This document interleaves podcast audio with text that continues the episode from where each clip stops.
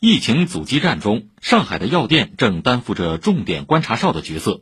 记者昨天从上海市药监局了解到，从去年初至今，上海四千多家零售药店监测点始终严格落实监测预警、场所与人员防护等疫情防控工作。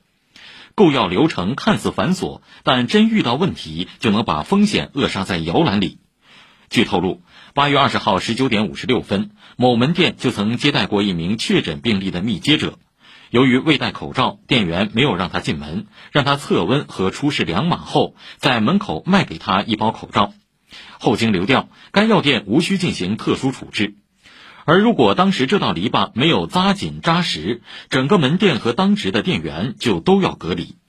市药监局介绍，目前沪上各药店使用发热患者登记直报系统的情况，已经纳入各级市场监管部门的日常监管范围。各家药店收集的信息上传到上海市药监局后，将经过梳理，及时共享给卫健委、公安等部门。